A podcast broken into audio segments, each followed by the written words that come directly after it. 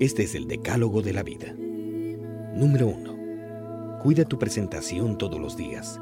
Arréglate como si fueras a una fiesta. ¿Qué más fiesta que la vida? 2. Mantén vivo tu amor por la vida. Sal a la calle o al campo de paseo. El agua estancada se pudre y la máquina inmóvil se enmojece. Número 3. Ama el ejercicio físico como a ti mismo.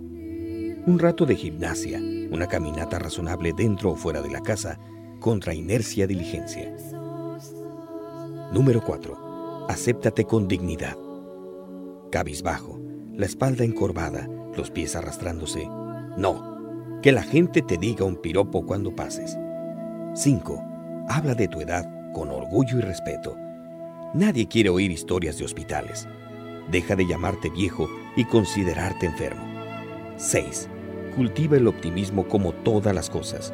Sé positivo en los juicios, de buen humor en la palabra, alegre de rostro, amable en los ademanes. Se tiene la edad que se envejece. La vejez no es cuestión de años, sino de ánimo. 7. Sé útil a ti mismo. Bástate hasta donde sea posible y ayúdate con una sonrisa, un consejo o un servicio a los demás. 8. Trabaja con tus manos y tu mente. La mejor bendición es el trabajo.